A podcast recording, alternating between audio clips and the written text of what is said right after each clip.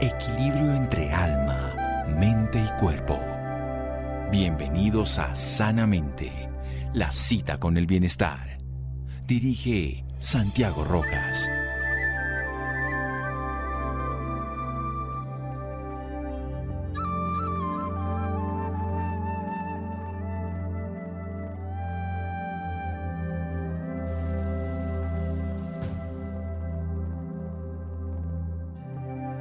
Fuerza motriz más poderosa que el vapor, la electricidad y la energía atómica, la voluntad. Albert Einstein. Buenas noches, estamos en Sanamente de Caracol Radio, su programa de salud.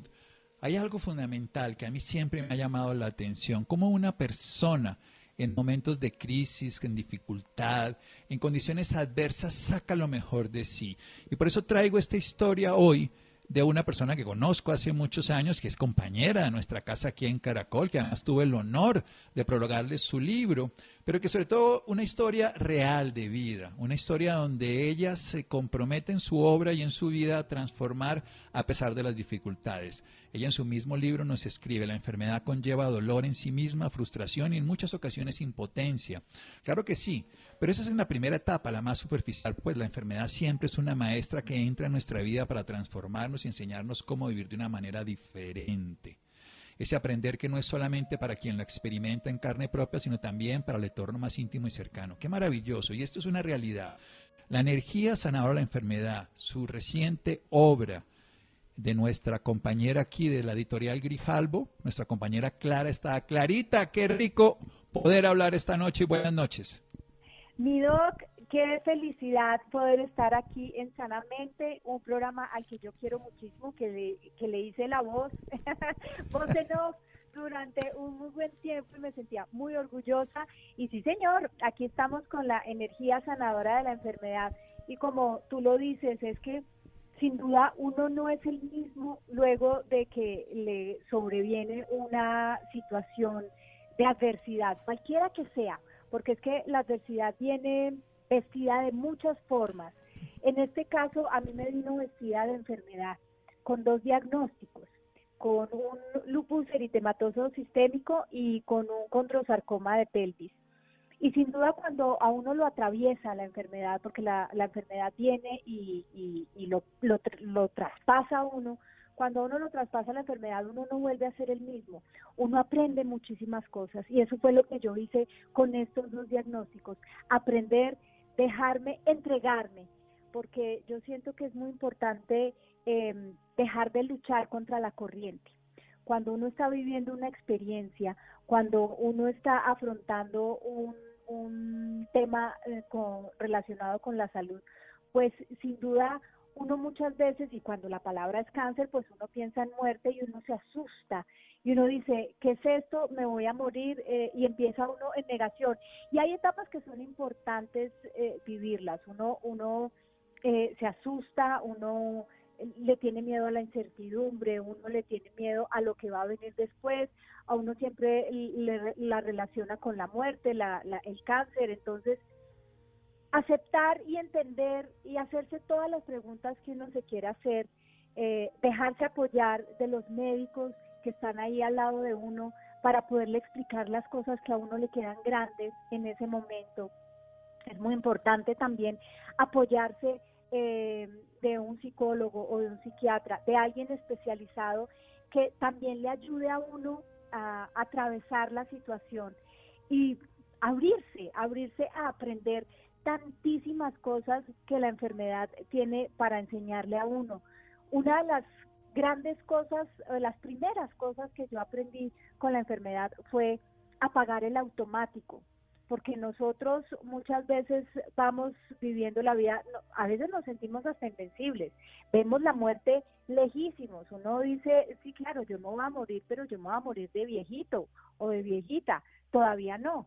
Cuando uno le dicen, mira, tienes esta enfermedad y vamos a ver cómo nos va, entonces uno ya, eh, digamos que pone sobre su mesa las cosas con prioridades diferentes, entonces eh, se despierta. Yo creo que las enfermedades lo despiertan a uno cuando, cuando uno está muy dormido en, en, su propio mundo de, de estar conectado con entre el trabajo, entre, eh, así sea con la familia, pero cuando a veces uno se desconecta de uno.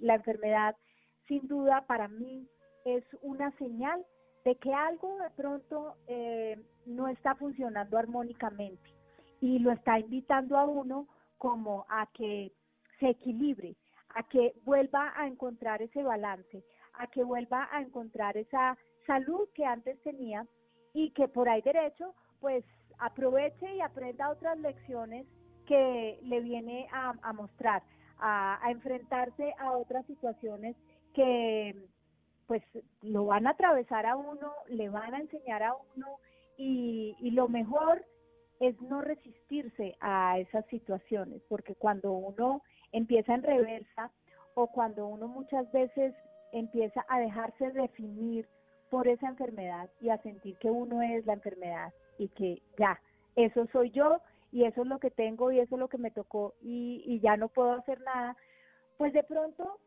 eh, esa es una elección y esa elección se puede tomar, pero de pronto no sería una elección muy productiva para uno como ser humano. Bien, vamos, vamos a hacer un pequeño corte para poder continuar con toda la idea con Clarita Estrada. En un momento. Muchas gracias, Clarita. Seguimos en Sanamente. Síganos escuchando por salud. Ya regresamos a Sanamente. Bienestar en Caracol Radio. Seguimos en Sanamente.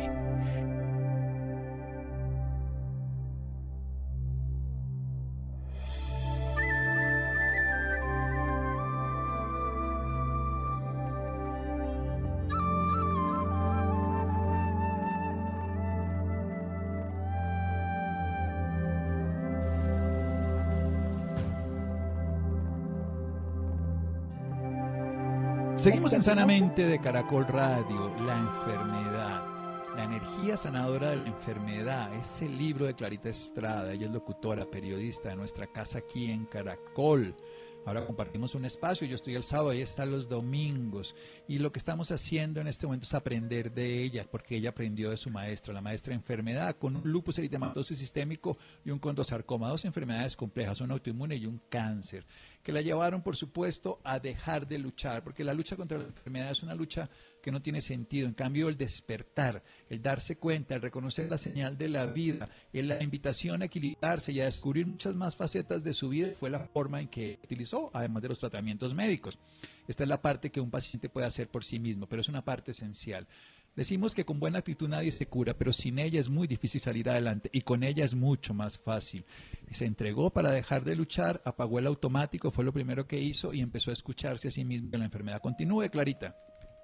Sí, señor. Y a partir de ahí, entonces, empecé a disfrutar de un montón de cosas que para mí eran muy normales, tan cotidianas que no me daba cuenta que, que, que eran un regalo de la vida y que eran pequeños milagros empecé con la enfermedad a ver que la vida estaba llena, llena, llena de milagros, como por ejemplo poder estar eh, sentada, porque no podía, después de casi dos meses de estar acostada en la cama y de no poderme mover.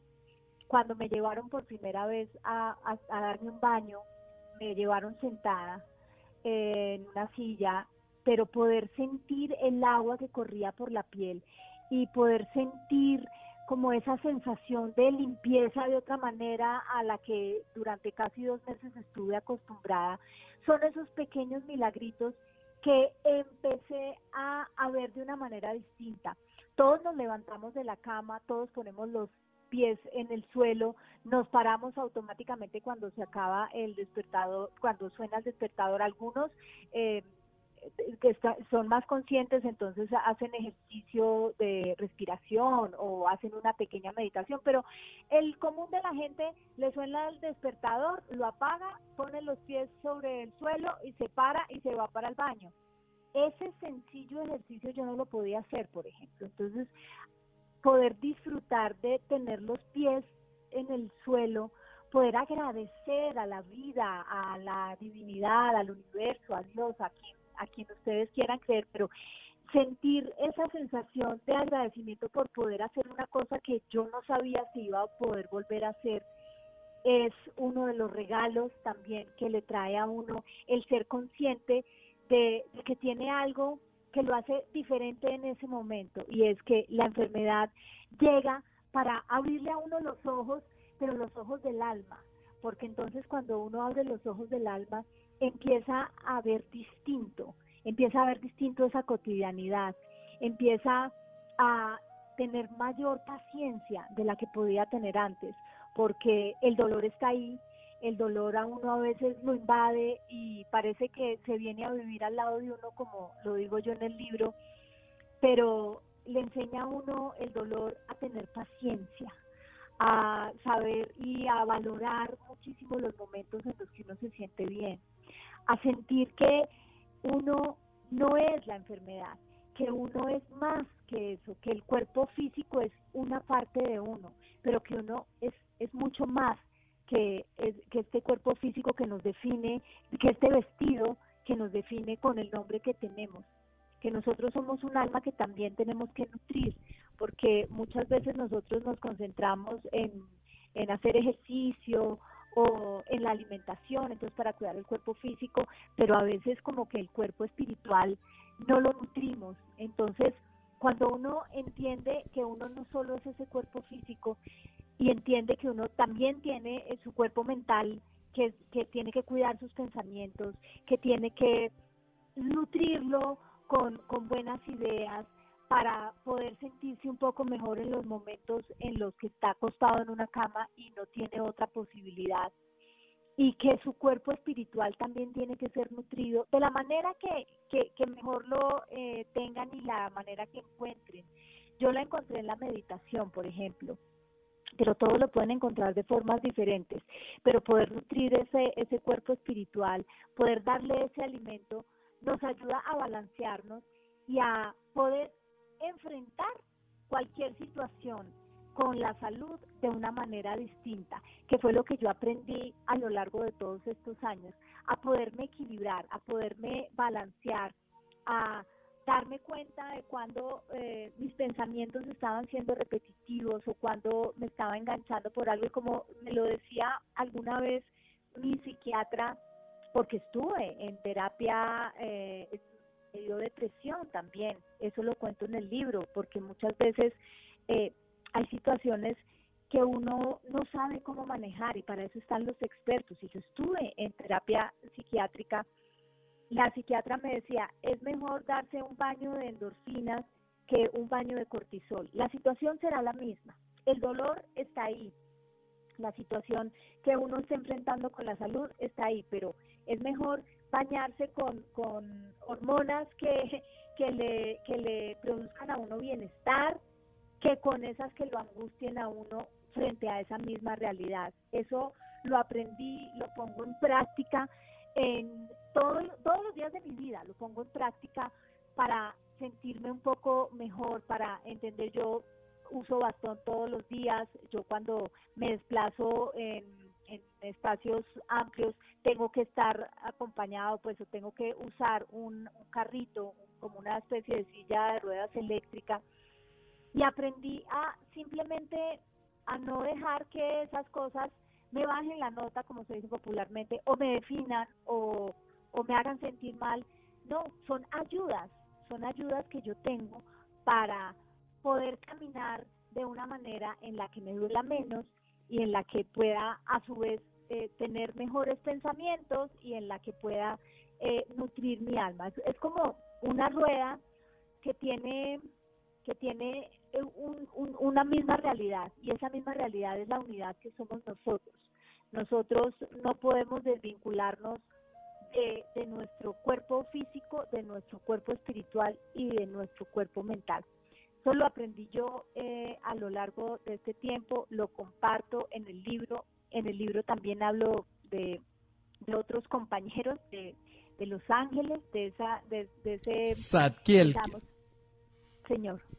De Zadkiel, usted lo nombra. De Zadkiel, sí señor. que ahora quiero después de un pequeño corte que nos cuente de él y la meditación del yo soy, porque usted desarrolló parte de su estrategia terapéutica con esa meditación. Después de ese pequeño corte.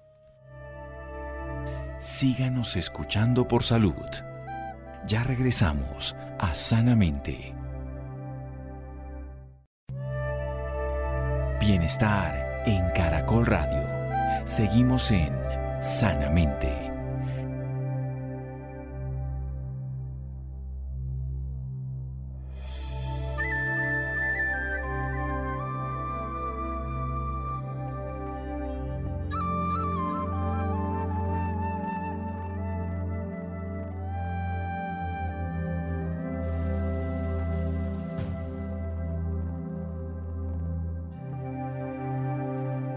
Seguimos en Sanamente de Caracol Radio. Clarita Estrada, nuestra invitada esta noche. Ella es locutora, periodista, compañera de Caracol, la energía sanadora de la enfermedad de Tural Grijalbo, su obra. Nos está contando de cómo pudo empezar a agradecer las cosas cotidianas que todos tenemos, pero que despreciamos o que simplemente no valoramos. Sentir el agua, por ejemplo, el poder disfrutar muchas cosas, el poderse levantar hoy no se define porque en ocasiones tenga que usar un carrito que lo lleva electrónico ni que tenga que usar bastón. Ella se define a sí misma desde sus hormonas que crea a través del bienestar, de esa comunicación con su mundo interior, porque se dio cuenta que era un alma y que como alma también tiene que ser nutrida.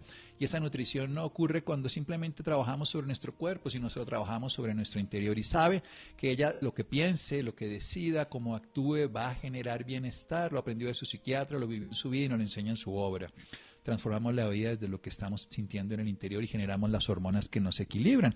Y nos iba a hablar de los ángeles y en su obra ella escribe sobre Zadkiel, un arcángel que yo desconocía hasta que leí su libro. Y en esa obra nos cuenta de la meditación del yo soy. Cuéntenos un poco más entonces en qué consiste. Claro que sí. Eh, cuando yo tenía 14 años, una de mis hermanas, porque tengo varias, somos cinco hermanas, eh, me hablaba de San Germain y de la llama violeta y me hablaba de el yo soy.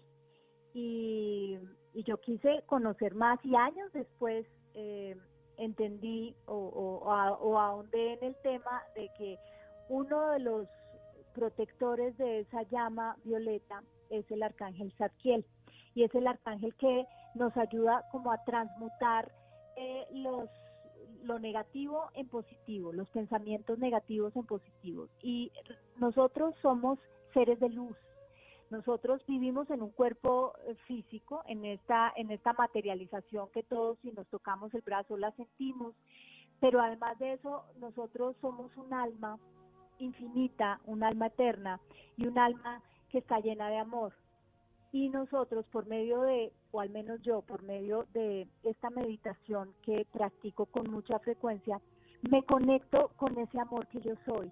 Entonces, a mí me enseñaron eh, hace muchos años que el yo soy es una frase muy poderosa y el yo soy nos define de muchas maneras. ¿Cómo nos queremos sentir? ¿Qué queremos hacer de nuestra vida? Sería como la pregunta fundamental que podemos hacernos. Por eso yo en el libro invito a que nosotros deberíamos tomarnos un té o un café o un jugo con nosotros mismos para poder encontrar qué queremos, qué queremos hacer en nuestra vida, cómo nos queremos sentir, de qué manera queremos vivir y qué estamos haciendo en este momento para vivirlo, para que nos, que nos lleve a alcanzar eso que queremos sentir o eso que queremos vivir o eso que queremos alcanzar. Y para eso el yo soy se ha convertido en una herramienta fundamental, porque cuando yo digo y lo creo y cierro mis ojos y me convenzo de que yo soy paz, yo soy paz, yo soy paz, yo me voy sintiendo en paz.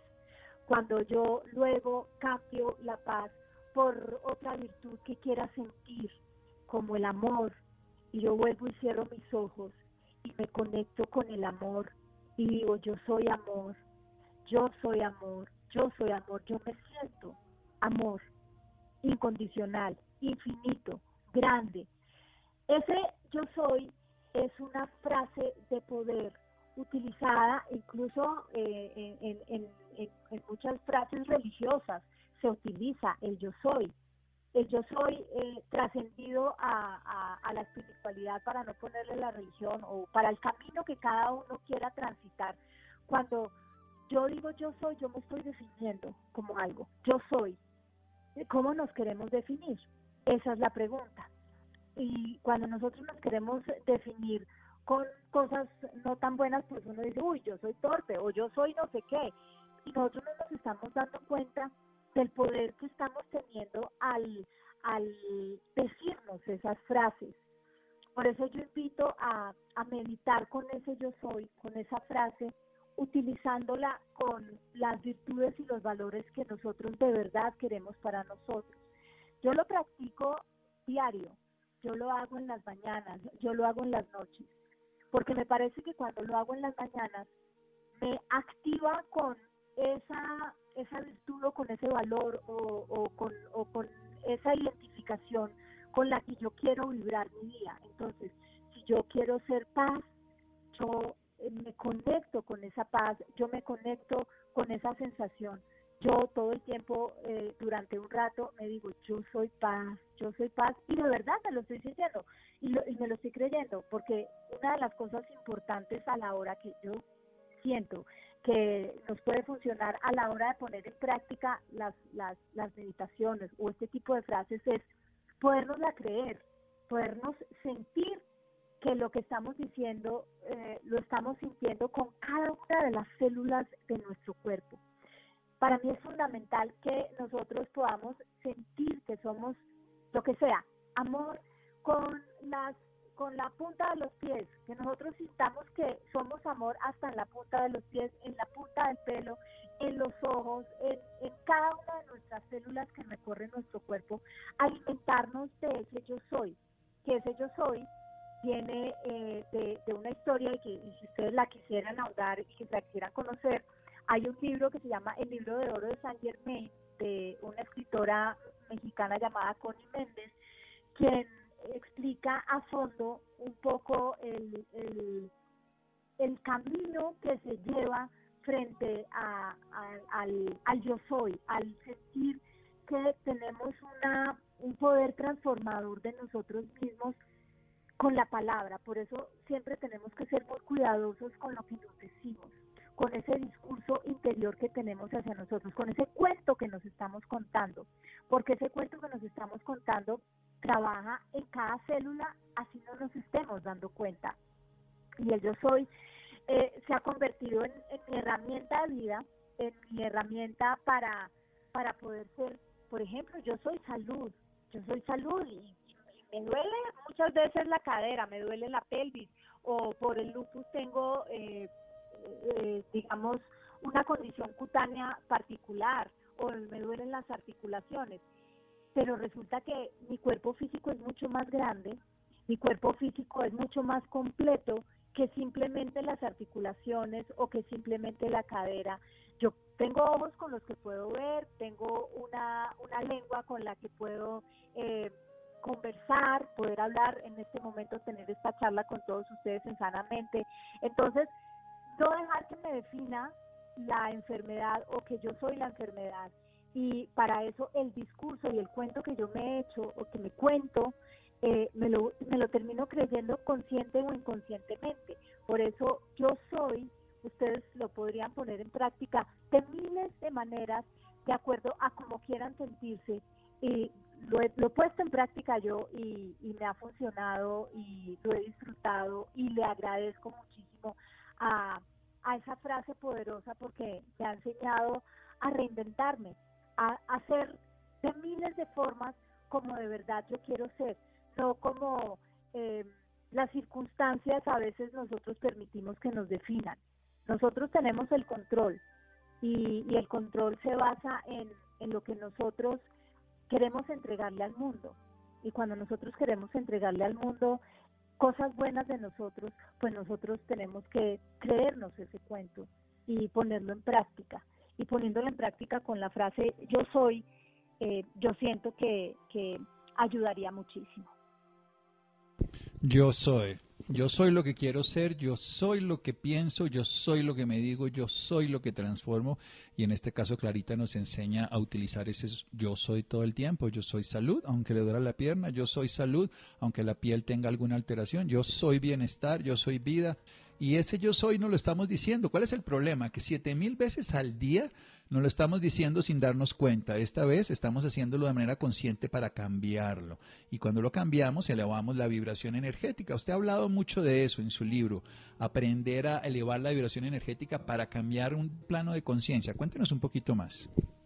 Sí, resulta que he aprendido también con, todo este caminar eh, interior a partir de eh, la adversidad vestida de enfermedad, que para poderme sentir mejor conmigo, eh, tengo que sentir una vibración diferente, tengo que elevar mi vibración y para poderme sentir como en, un estado que sea placentero para mí, muchas veces tengo que eh, valerme de algunas ayudas. Entre ellas, por ejemplo, y he aprendido, y hay eh, un, un, lugar que ha estudiado muchísimo el corazón, es el HeartMath y ellos dicen que el corazón no simplemente le sirve a uno para que le bombee sangre al resto del cuerpo. El corazón es un órgano que va mucho más allá, que nos da una coherencia cardíaca que nos ayuda a sentirnos muy bien, a sentirnos eh, a gusto, a sentirnos cómodos. Y esa coherencia cardíaca se ayuda también de la respiración. Cuando nosotros estamos angustiados, respiramos entrecortado, respiramos muy agitado.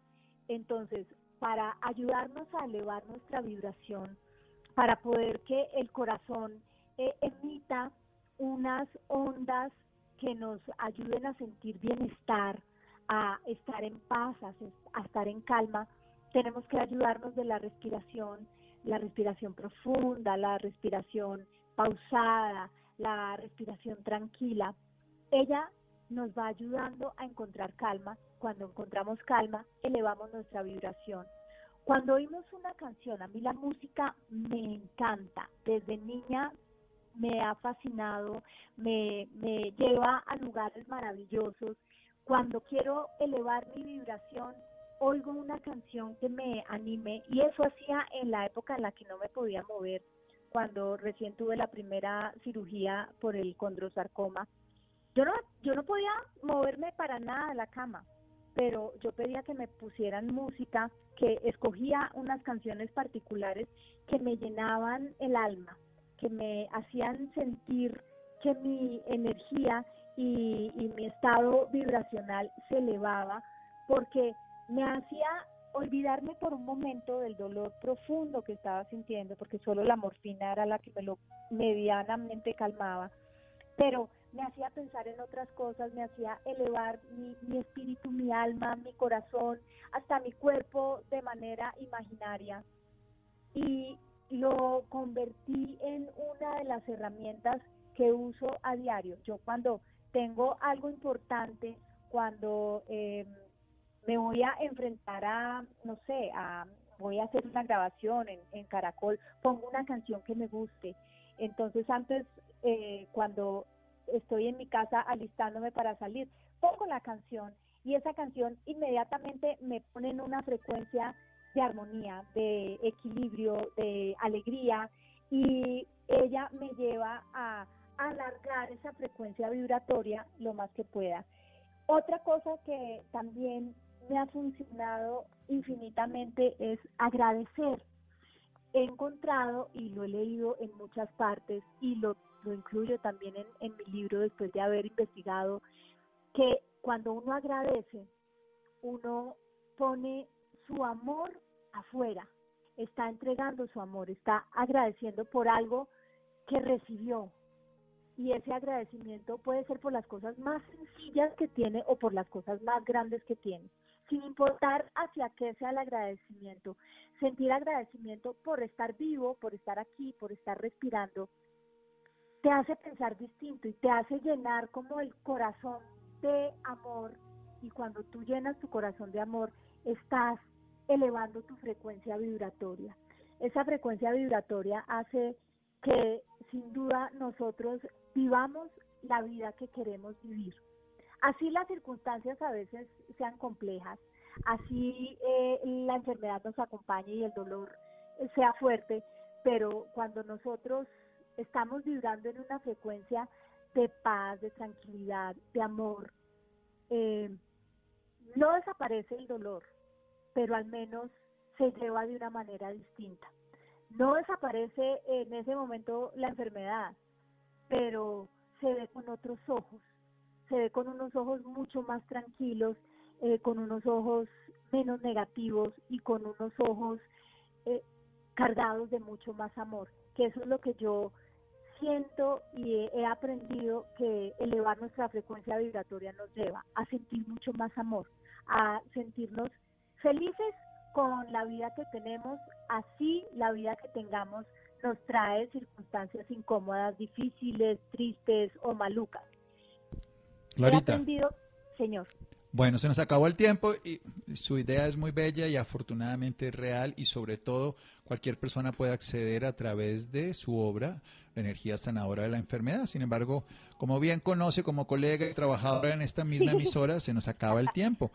¿Dónde más la podemos ubicar, además de leer el libro de Editorial Grijalbo, La energía sanadora de la enfermedad, sino las redes sociales? Sí, señor. Estoy en Instagram como Clara Estrada Bienestar, en Facebook como Clara Estrada y en Twitter también como Clara Estrada. Clara Estrada, nuestra invitada esta noche, compañera de Caracol, que nos ha hablado de una experiencia real, transformadora, desde la gratitud, desde el amor, desde yo soy, desde la experiencia cotidiana se puede vivir la vida y de una manera muy diferente, aún teniendo un lupus, un tumor, además un sarcoma en, en, la pelvis y además de tener todas las dificultades de cualquier ser humano. Depende de cada uno cómo se lo goce y cómo lo viva. Clara Estrada Bienestar o Clara Estrada en las demás redes sociales. Un abrazo, Clarita. Un abrazo y muchísimas gracias por haberme invitado esta noche. Disfruté muchísimo. Un beso. Yo también. Además era una deuda de mi voz en off que se volvió mi voz en on. Un abrazo. Un abrazo. Seguimos en Sanamente de Caracol Radio. Síganos escuchando por salud. Ya regresamos a Sanamente. Bienestar en Caracol Radio. Seguimos en Sanamente.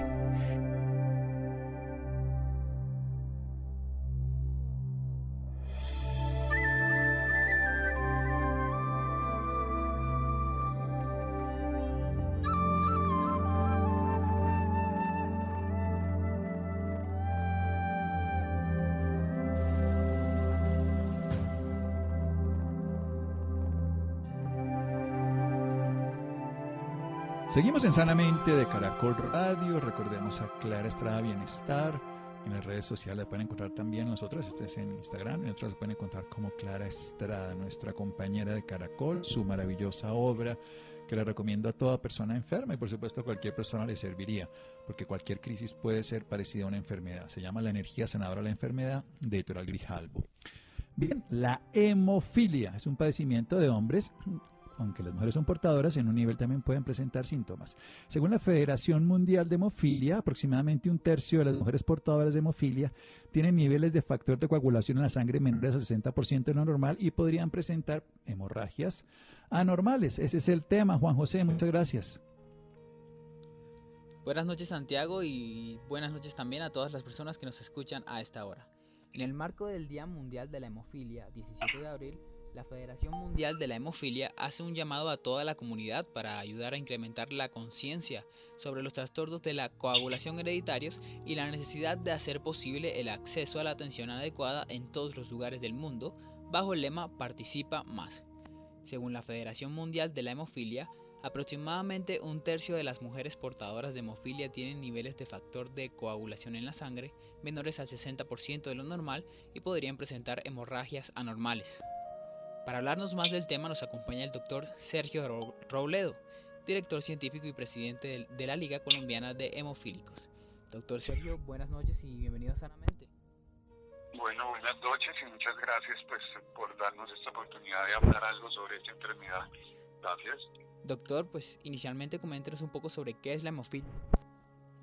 A ver, la hemofilia es un trastorno hereditario donde hay el organismo no produce unas proteínas que ayudan a coagular. Estas proteínas lo que hacen es que aumentan mil veces la velocidad. Entonces un hemofílico que se corta se golpea, no es que sangre más, sino que no, no se le detiene el sangrado. Y si esto ocurre en, pues, zonas como el cerebro o en un accidente muy grave, pues el paciente puede morirse. Pero muchas veces no, no se mueren, pero sí tienen golpes en las articulaciones y los pacientes sin tratamiento que pueden llegar a una invalidez muy temprana. Pero pues afortunadamente para esta patología pues hay tratamiento y ese está disponible en nuestro país. Doctor, ¿y existen algunos otros tipos de síntomas para darse cuenta de que somos hemofílicos?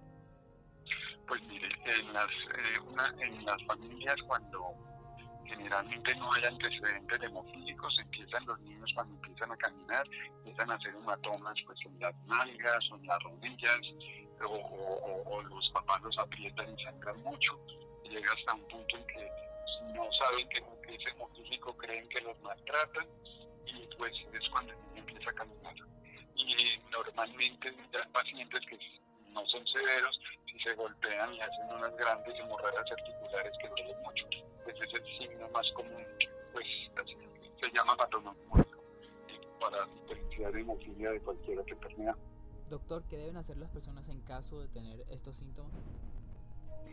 Pues mire, en caso de si no saben, hay que consultar al médico, al médico general, pues para que generalmente les hace unas pruebas de coagulación y terminen pues donde un especialista. Ya cuando el especialista eh, diagnostica la hemofilia en nuestro sistema de salud, hay programas de hemofilia donde se hace una atención integral, lo hematólogos, ortopedistas, fisioterapeutas, psicólogos y además le entregan el medicamento que se lo puede aplicar en la casa.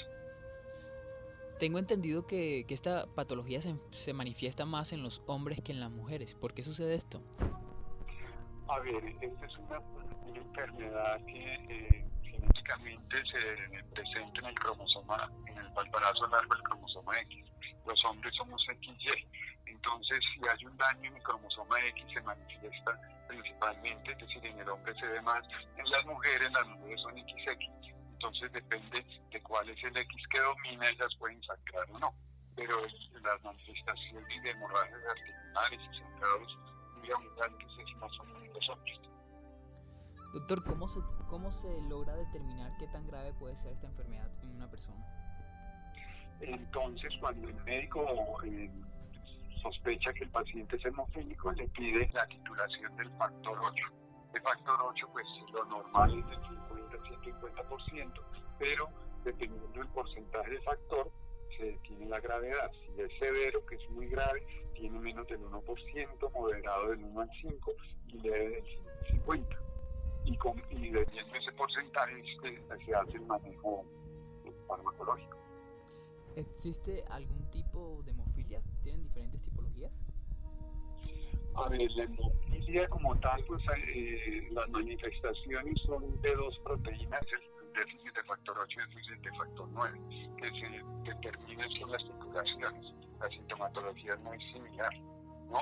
Y hay otros trastornos de, de otros factores, proteínas de la coagulación que ya no son hemofilia, pero pues que también se presentan, eh, una que es muy, muy, común, que es la bomba y todo eso, pero pues son los, las manifestaciones de sangrado son más en mucosas que en articulaciones. La hemofilia es más en sangrado articular.